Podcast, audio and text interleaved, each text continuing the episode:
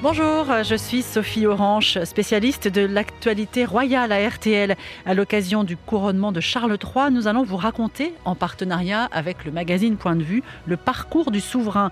Il est sans doute le roi le mieux préparé du monde. On le connaît depuis 75 ans, mais qui est-il vraiment? Sous les feux des projecteurs depuis sa naissance, Charles ne s'est jamais beaucoup livré. Nous allons donc essayer de casser les idées reçues, vous faire découvrir un personnage mal connu et surtout quel roi sera-t-il? Bonjour Adélaïde de Clermont-Tonnerre. Bonjour. Vous êtes la directrice de la rédaction de Point de vue, le partenaire de RTL sur toute l'actualité royale. Et avec vous, nous allons commencer par le commencement, les premières années de la vie de Charles. Alors Adélaïde, on, imagine que son enfance a été heureuse quand on est le fils d'une reine et qu'on vit dans des palais. Est-ce que c'est le cas? C'est pas du tout le cas, honnêtement. C'est vrai qu'on imagine avec les carrosses, les joyaux, les palais, que cet enfant a été euh, choyé, euh, qu'il est né avec une cuillère en argent dans la bouche. Ça c'est vrai. Ça c'est vrai, même plusieurs. En revanche, en revanche, il a été au fond assez mal aimé, harcelé à l'école, poursuivi par la presse, sans cesse mis à l'épreuve. Non, l'enfance du roi Charles, c'était pas du tout une sinécure. Même si au début, le monde entier a acclamé sa naissance, on, va écouter une archive de Lina euh, qui est savoureuse parce qu'elle nous replonge dans l'époque. En l'occurrence, nous étions le 14 novembre 1948. Semaine de joie en Grande-Bretagne. La princesse Elisabeth, héritière de royaume, a mis au monde un garçon. Déjà depuis la veille, une véritable foule stationnait devant le palais de Buckingham. La sortie d'un détachement de l'honorable corps des artilleurs annonçait cependant l'approche de l'événement et à 21h44, l'Empire tout entier participait à la même joie.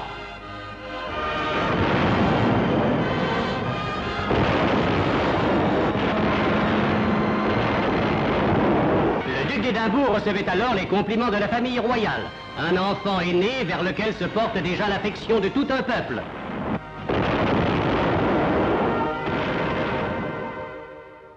C'est vrai que ça nous surprend des coups de canon pour annoncer une bonne nouvelle. En tout cas, Adélaïde, c'est vrai que lorsque Charles naît en novembre 48, là, il est vraiment chaleureusement accueilli. On ne peut plus chaleureusement. Dès qu'on annonce cette naissance, euh, les foules se massent devant Buckingham. On a entendu dans, mmh, le son la liesse, euh, les traditionnels coups de canon qui sont tirés de Hyde Park euh, et de la Tour de Londres, les cloches de Westminster mmh. carillonnent. Et si le communiqué de presse du palais assure que c'est la formule consacrée, la mère et l'enfant se portent bien, la princesse Elisabeth a néanmoins subi un travail de plus de 30 heures. On ah, compatit. Accouchement difficile. Oui, avant qu'une césarienne ne vienne euh, mettre quand même fin à ses souffrances. Alors son époux a été attentionné. C'est pas toujours le cas avec le prince Philippe, mais il lui a apporté un magnifique bouquet de ses fleurs favorites, des roses, des œillets rouges. Et dès euh, le moment où il voit son fils, il s'étonne en disant que son fils ressemble à un pudding de Noël. Ça annonce un peu de leur relation, à savoir une incompréhension presque dès le départ.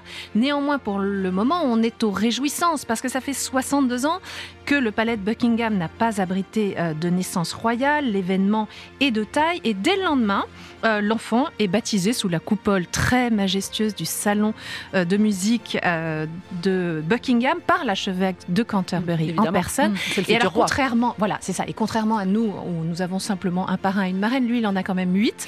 C'est aussi la tradition dont le roi Hakon V de Norvège, le prince George de Grèce et son arrière-grand-mère, la reine Mary, et ça, c'est amusant parce que déjà, euh, quand il sera enfant, la reine Mary la surnommera Gangan.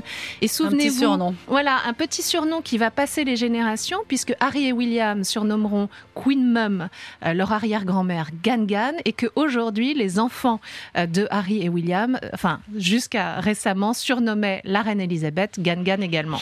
Donc, à partir de là, commence une, une enfance, en tout cas pas comme les autres, pour, pour ce petit Charles.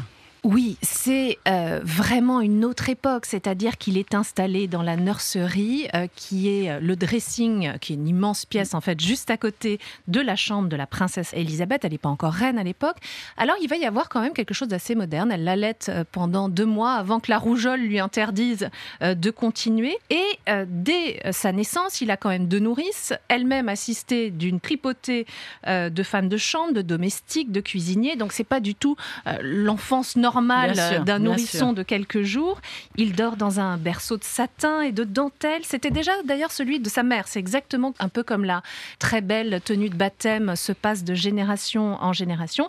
Et notre petit Charles, il joue pas avec une girafe Sophie en caoutchouc, ah bon mais Ça euh, quand même. Il doit être couvert de cadeaux du monde entier. Ah non, il a d'abord un hochet en argent massif qui est vraiment euh, un objet historique. Il a une magnifique petite voiture à pédales d'un bleu pétrole. On a des photos sublimes de ça et je crois qu'il n'a pas voulu les prêter à ses fils, la prêter à ses fils d'ailleurs parce qu'il y tenait trop.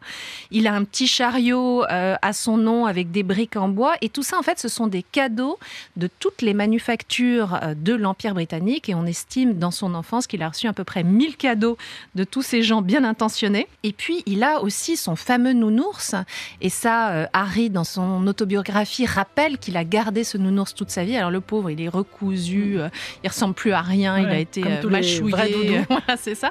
Mais ça montre aussi à quel point euh, c'est un enfant qui a manqué d'affection pour qu'il s'attache à ce point-là à cet objet euh, qu'il a gardé euh, vraiment très très tard. pourtant, la reine Elisabeth, on l'a beaucoup décrite comme froide, mais elle avait envie, au fond, d'être maternelle. Elle était émerveillée de ce premier-né.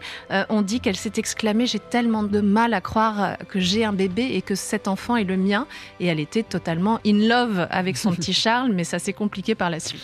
Ah, c'est vrai qu'on un peu surpris par cette éducation avec toutes ces nurses, le bébé qui dort loin de sa mère. Mais on, va peut-être se replacer dans le contexte de l'époque avec euh, le biographe en France de, Charles, Philippe Caille. Il a écrit euh, Charles III euh, aux éditions Perrin. Philippe Caille a travaillé pour le futur roi pour l'une de ses fondations. Voilà son sentiment que vous allez commenter ensuite, Adélaïde, sur les premières années de Charles. Il faut bien se replacer dans le contexte fin des années 40, début des années 50. On est au Royaume-Uni, on est dans une famille aristocratique, si vous voulez, la famille royale, la famille aristocratique par excellence. Donc, on ne peut pas vraiment comparer euh, les us et les coutumes euh, de l'époque avec celles euh, d'aujourd'hui. Donc, effectivement, ses parents étaient assez peu présents dans les premières années de sa vie, mais c'est finalement assez fréquent d'un peu déléguer l'éducation des enfants aux, fameuses nannies à cette époque au Royaume-Uni. Sa mère prenait quand même le temps le matin et le soir de, de passer du temps avec lui. Il était extrêmement proche de sa grand-mère, la, la, la reine-mère. Peut-être celui qu'il a vu le moins, finalement, c'était son père.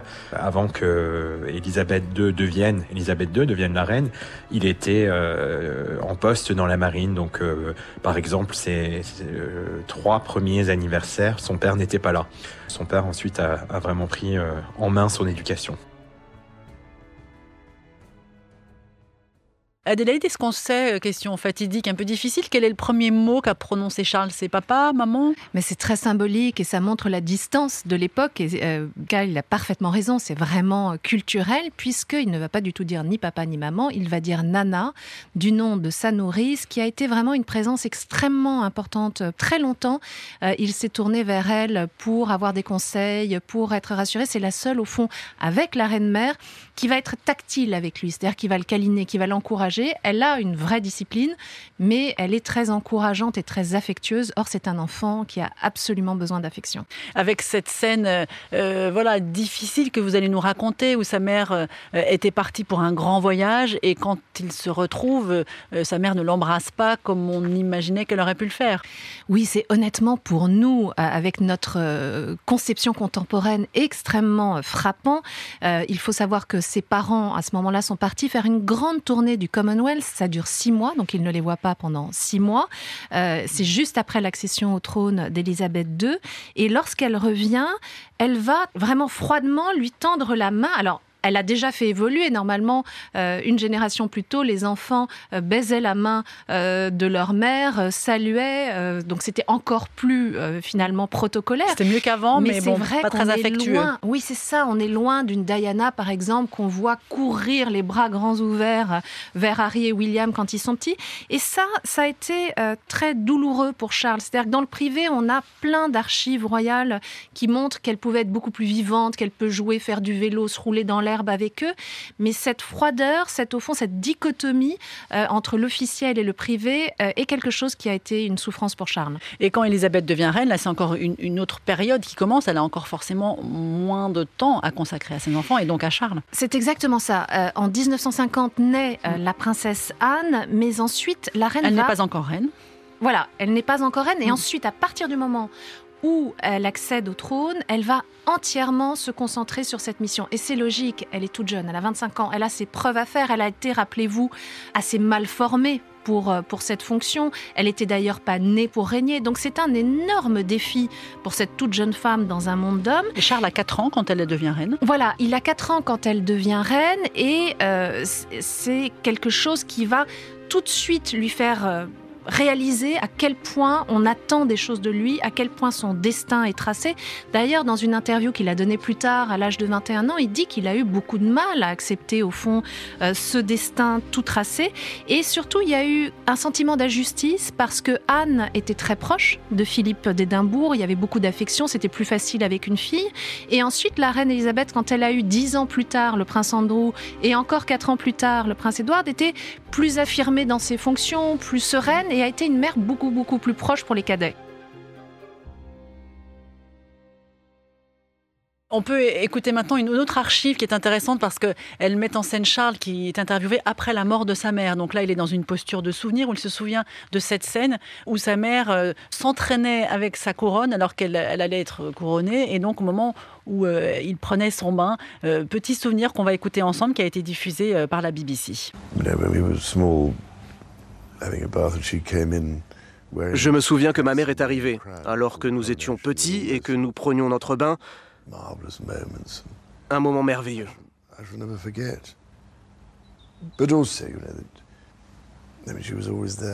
Elle portait la couronne et s'entraînait pour son couronnement, c'était assez drôle. Um, J'ai toutes sortes de souvenirs merveilleux de ce type que je n'oublierai jamais. On imagine la scène de, garder la tête droite quand on donne le bain. Euh, voilà, ça c'est pour les premières années de, Charles. Quelle est son éducation ensuite? Est-ce qu'il va aller à l'école, par exemple, euh, comme le font aujourd'hui euh, les enfants de William et les autres enfants royaux? Mais en fait, il a été assez pionnier parce que les toutes premières années de sa vie, il va, selon la tradition royale, avoir une gouvernante entre ses 5 et 8 ans, voilà, à la maison. Mais ensuite, au lieu d'avoir des précepteurs pour toute sa formation, eh bien, effectivement, en 1955, la reine annonce qu'à la rentrée suivante, Charles ira bien euh, à l'école. Et ça, il est le tout premier finalement. un événement. Oui, c'était vraiment un événement. C'était une volonté à l'époque de modernisation, qu'il puisse au fond être en contact d'enfants euh, plus d'origine plus diversifiée, même s'il commence par aller à Hill House School, qui est dans le quartier extrêmement privilégié de Nicebridge. Donc, c'est pas non plus la mixité sociale la plus féroce.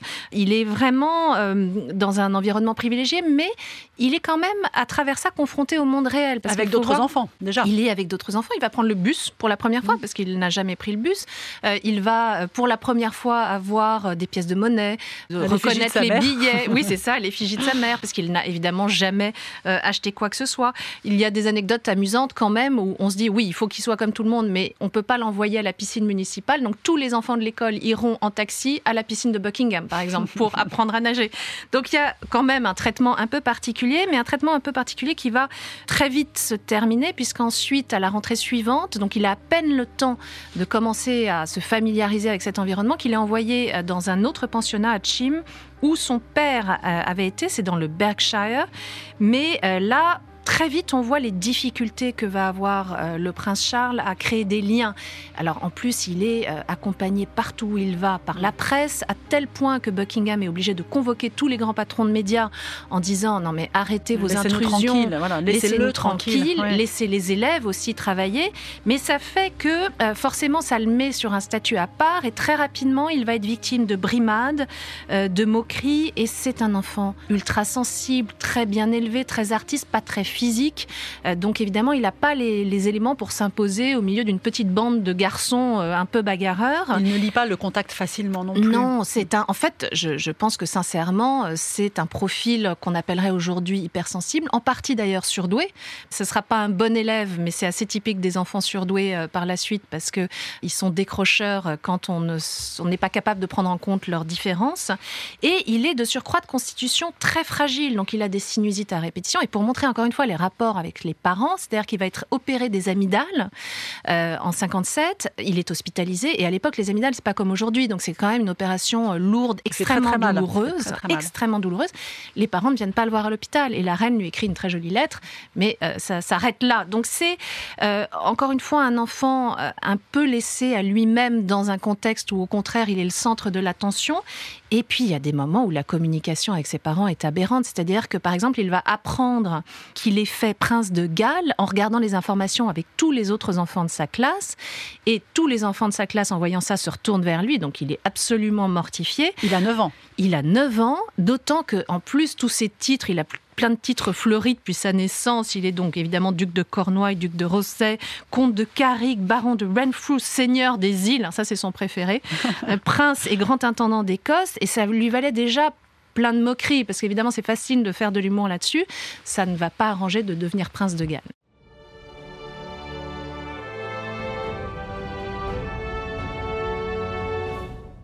On va poursuivre euh, la découverte du parcours de, du prince Charles euh, devenu roi d'Angleterre puisqu'il grandit. Là, à nouveau, il change d'établissement euh, à Gordonstone. On va, on va s'arrêter un instant sur cet établissement parce que là, ça devient vraiment de plus en plus compliqué. La vie est très difficile pour Charles. Il y a eu un débat en fait qui a fait rage. On va en reparler par la suite sur l'école qui convenait le mieux à Charles. Et c'est vrai qu'il y a eu deux camps. la reine mère qui connaît très très bien cet enfant puisque c'est quand même elle qui s'en est occupée pendant toutes les premières années de sa vie. Donc. Voilà, la grand-mère de Charles la mère de la reine Elisabeth, et elle est persuadée qu'il faut que cet enfant aille à Eton. Elle est soutenue euh, dans cette idée par Lord Mountbatten, qui a vraiment été une figure de second père pour Charles, comme il avait été d'ailleurs une figure de second père pour euh, Philippe. C'est vraiment euh, l'oncle qui a aidé deux générations de garçons. La reine Elisabeth aussi veut que l'enfant aille à Eton parce que ça a plein d'avantages. D'abord, c'est à deux pas de Windsor, donc il peut revenir le week-end, c'est plus sécurisé. Et puis, il y a au fond une sociologie à Eton, des enfants beaucoup plus gâtés, de grandes familles, qui sont plus à même de comprendre la particularité du profil qu'est Charles, qui est l'héritier de la couronne d'Angleterre. Et, de le respecter aussi. Et de respecter du coup cette différence en fait. Euh, le problème, c'est que Philippe a une toute autre idée et que dans le pacte de mariage qui l'unit à la reine Élisabeth, il a renoncé à tout pouvoir monarchique. En revanche, il a le pouvoir sur la famille. Et Philippe est plutôt armé de bonnes intentions, mais il n'a au fond aucune connaissance de la véritable psychologie de son fils. Donc il se dit, cet enfant est un peu fragile, un peu douillet, il faut qu'on faut, en fasse un mec, il faut, faut, en faire un vrai, un, vrai homme, il faut qu'il s'endurcisse et il trouve que c'est parfait d'aller au Gordonstone parce que ça le sort des palais, des domestiques, des œufs à la coque, des muffins et qu'il va du coup être dans une ambiance à la dure. Et c'est d'autant... Loin de la presse, à la campagne, voilà c'est un peu plus à l'abri. Oui, il pense aussi le, protéger de la presse parce que c'est euh, effectivement dans un endroit totalement perdu. Et puis surtout, il sacralise cette école parce que cette école, à titre personnel, l'a sauvé, lui, Philippe, quand il était victime d'une enfance encore pire sans doute que celle du prince Charles. Mais le résultat s'avérera désastreux parce que c'était la pire chose qu'il pouvait imaginer pour Charles, qui dit de ces années-là que c'était non seulement les pires années de sa vie, une vraie peine de prison et que le corps enseignant était des nazis en kilt. Ça montre un peu l'ambiance. Et ce sujet va devenir conflictuel hein, pour le couple, puisque euh, ça ne s'arrange pas. Charles est très malheureux. Et on va écouter, euh, grâce à la série The Crown sur Netflix, un extrait d'une dispute entre le père et la mère de Charles. On, on comprend bien là qu'il y a effectivement deux camps. J'ai besoin de vous parler. À quel sujet? Pourriez-vous fermer la porte? J'ai pris la décision de retirer Charles de l'école de Gordonstoun et de le ramener chez nous. Ah, décidez ce que vous voulez, il reste là-bas. Dicky vient de me dire qu'il est malheureux dans cet endroit. Dicky est un idiot qui donne son avis sur tout alors qu'il ne sait rien. Enfin, il sait reconnaître un enfant malheureux quand il en voit un. Et selon tous les témoignages, Charles est démoralisé. Il est soumis à des brimades de l'instant où il se réveille au moment où il trouve le sommeil. Savez-vous comment il appelle cet endroit? L'enfer sur Terre. La prison de Colditz sans Je ne veux pas en discuter. Eh bien, vous y êtes obligé. Pas seulement parce qu'il est votre fils, mais aussi parce qu'il est le futur roi. Les enfants maltraités restent traumatisés toute leur vie. Et les enfants traumatisés deviennent des adultes brisés. Et dans la suite de l'extrait, Philippe menace quasiment de divorcer si son fils euh, change d'établissement. Pourquoi c'était si difficile finalement, Gordonstone Mais Il y avait des bonnes choses à Gordonstone. Ça a été euh, créé par un très grand intellectuel et pédagogue juif allemand qui est Kurt Hahn, qui avait déjà créé une, école à Constance, mais qui, a vraiment une philosophie du dépassement de soi. Et du dépassement de soi euh, dans des conditions relativement extrêmes. Ce que dit cet extrait est juste, c'est-à-dire que ça commence à 7 h du matin par un jogging en toute petite chemisette et, euh, et pantalon court, même s'il fait euh, moins 10 degrés. Euh, ensuite, c'est la douche froide. Ensuite, c'est juste un bol de porridge, quoi qu'il arrive, 365 jours par an pour le petit déjeuner. Des leçons qui ne s'arrêtent que deux fois par jour. Un petit moment à l'heure du déjeuner, qui en général est plus que frugal parce que c'est des patates bouillies et rien d'autre. Ensuite, un tout petit moment pour le thé. Et puis, c'est plus que spartiate, c'est-à-dire que les fenêtres sont ouvertes toute l'année.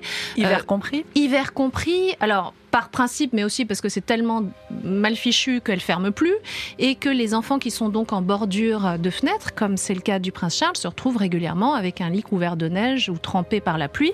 Et puis, il est de nouveau victime de brimades extrêmement violentes. On l'empêche de dormir toute la nuit parce que comme il ronfle, ses camarades lui tapent dessus, il se fait taper, insulter.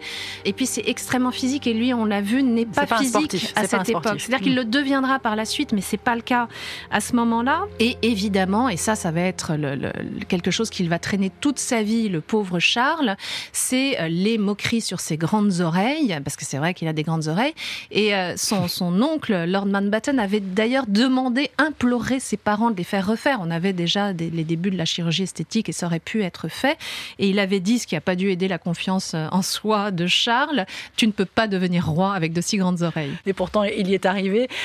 finalement, cet établissement symbolise les relations difficiles entre le père et le fils tellement différents dans leur tempérament, physiquement. Voilà, c'est un peu le symbole de, pas de cette rupture, mais de cette difficulté relationnelle. Oui, il y a vraiment une grande incompréhension. C'est vrai que les caractères euh, semblent, en tout cas au premier abord, très opposés. Philippe, c'était une force de la nature, extrêmement euh, sportif. Charles, on l'a dit, il est chétif, il préfère euh, les livres au sport. Le duc d'Édimbourg résumait ça assez joliment en disant Charles est un romantique, je suis un pragmatique, nous voyons les choses différemment et parce que je suis un pragmatique, on m'accuse d'être insensible. Et c'est assez juste parce qu'en fait, si on creuse un peu la personnalité du prince Philippe, c'était un grand sensible, mais qui a tellement souffert dans son enfance qu'il s'est fait une carapace inviolable. Et il a essayé euh, de transmettre beaucoup de choses à son fils, euh, parfois avec succès. On sait qu'ils aimaient pêcher ensemble, la chasse, le polo, mais il avait des manières très abruptes, il était impatient, il était exaspéré, il a eu des propos très méprisants. Il y a des témoins qui ont vu qu'il rabaissait Charles quand même assez euh, régulièrement, et ça a beaucoup entamé la confiance du souverain. Et en plus, il a essayé toute sa vie finalement d'obtenir l'approbation de son père et de sa mère, difficilement, alors qu'ils avaient beaucoup en commun parce qu'ils étaient tous les deux des passionnés de peinture, ils aimaient l'art, les livres, et puis ils ont partagé des combats parce que l'écologie, cette passion de l'écologie, de la, la préservation de la biodiversité, c'est vraiment quelque chose de Philippe, ou encore l'insertion des jeunes dans la société. Qu'est-ce qu'il restera finalement de ces années d'éducation Pour avoir un début de réponse, on va se tourner à nouveau vers le biographe de Charles III en France, euh, livre de Philippe Kyle euh, sorti chez Perrin. Charles, c'est quelqu'un qui était très curieux, qui a une curiosité intellectuelle très grande. Mais à l'école, il n'était pas très doué, il n'était pas très scolaire, il n'était pas très académique. Très tôt, sa grand-mère l'a éduqué euh, à l'art. Euh, il, a, il a développé une fibre, euh, une sensibilité artistique très tôt. C'est notamment dans le théâtre qu'il s'est épanoui, dans le dessin, dans la peinture, dans la musique. Euh, il a fait du violoncelle, il a fait de la trompette. Euh, il a également été acteur dans des, des pièces de théâtre dans, dans les écoles qu'il a fréquentées. En tout cas, en 1966, c'est enfin la libération, terminée Stone pour le prince Charles. Oui, en tout cas, il peut partir enfin à 17 ans, étudier un semestre en Australie. Il va à l'école euh, Timbertop et là, c'est la libération, effectivement. Il est accompagné par son écuyer et sa famille, qui loue une ferme juste à côté de l'école. Donc ça veut dire que le week-end, il a enfin accès à une vie très chaleureuse. Il joue avec les enfants, il fait la cuisine, il est entouré d'un couple euh, très euh, aimant. C'est là aussi qu'il prend goût au sport, parce que dans cette école, euh, eh bien, il fait des randonnées à vélo, des expéditions en forêt, du camping, du ski, et il devient, au fond, l'homme très sportif qu'il sera dans ses, dans ses jeunes années. Et enfin, aussi, il y a des camarades bien intentionnés envers lui. Et il l'a dit à plusieurs reprises, il est d'ailleurs revenu fêter l'anniversaire de, cette école, que Timbertop a été de loin le moment euh, où il a eu les meilleurs souvenirs de toute sa scolarité avant de commencer sa vie universitaire. Alors justement, pour cette partie-là de sa vie, pour euh, tous les étudiants de, de ce milieu-là, en Angleterre, il y a deux choix, Oxford ou Cambridge, qui sont deux établissements prestigieux de très haut niveau. Euh, à nouveau un conflit dans la famille royale? Alors ça a été une affaire d'État. Euh, pour vous donner un aperçu de l'importance du sujet, outre les autorités familiales, donc il y avait la reine Elisabeth, le prince Philippe, évidemment l'incontournable Lord Mountbatten, ont été conviés à cette discussion le Premier ministre, Harold Wilson, le doyen de Windsor, l'archevêque de Canterbury et le président de la Commission nationale des vice-chanceliers. Donc c'est pas rien du tout. Là. Et tout ça se retrouve à dîner à Buckingham dans la grande vaisselle autour d'un souper fin pour honnêtement s'empoigner puisque chacun défendait sa chapelle, chacun voulait que le futur roi aille dans son ancienne université. Et le plus malin d'entre tous a été le doyen de Windsor, c'est lui qui avait l'oreille du couple et qui a emporté le morceau. Ce sera donc Oxford et au Trinity College. On a demandé l'avis euh, au principal intéressé On ne lui a absolument pas demandé son avis, comme pour toutes les décisions euh, qui ont concerné Charles pour aller les 25 premières années de sa vie, il n'a absolument pas eu voix au chapitre. Parce qu'ensuite, effectivement, sa vie d'adulte va commencer et là, les lignes vont commencer à bouger. Merci beaucoup, Adélaïde de Clermont-Tonnerre, directrice de la rédaction de Point de vue, le partenaire de RTL sur l'actualité royale. Vous pouvez retrouver ce podcast sur le site de RTL, sur l'appli RTL et toutes les plateformes d'écoute, mais aussi sur le site de Point de vue.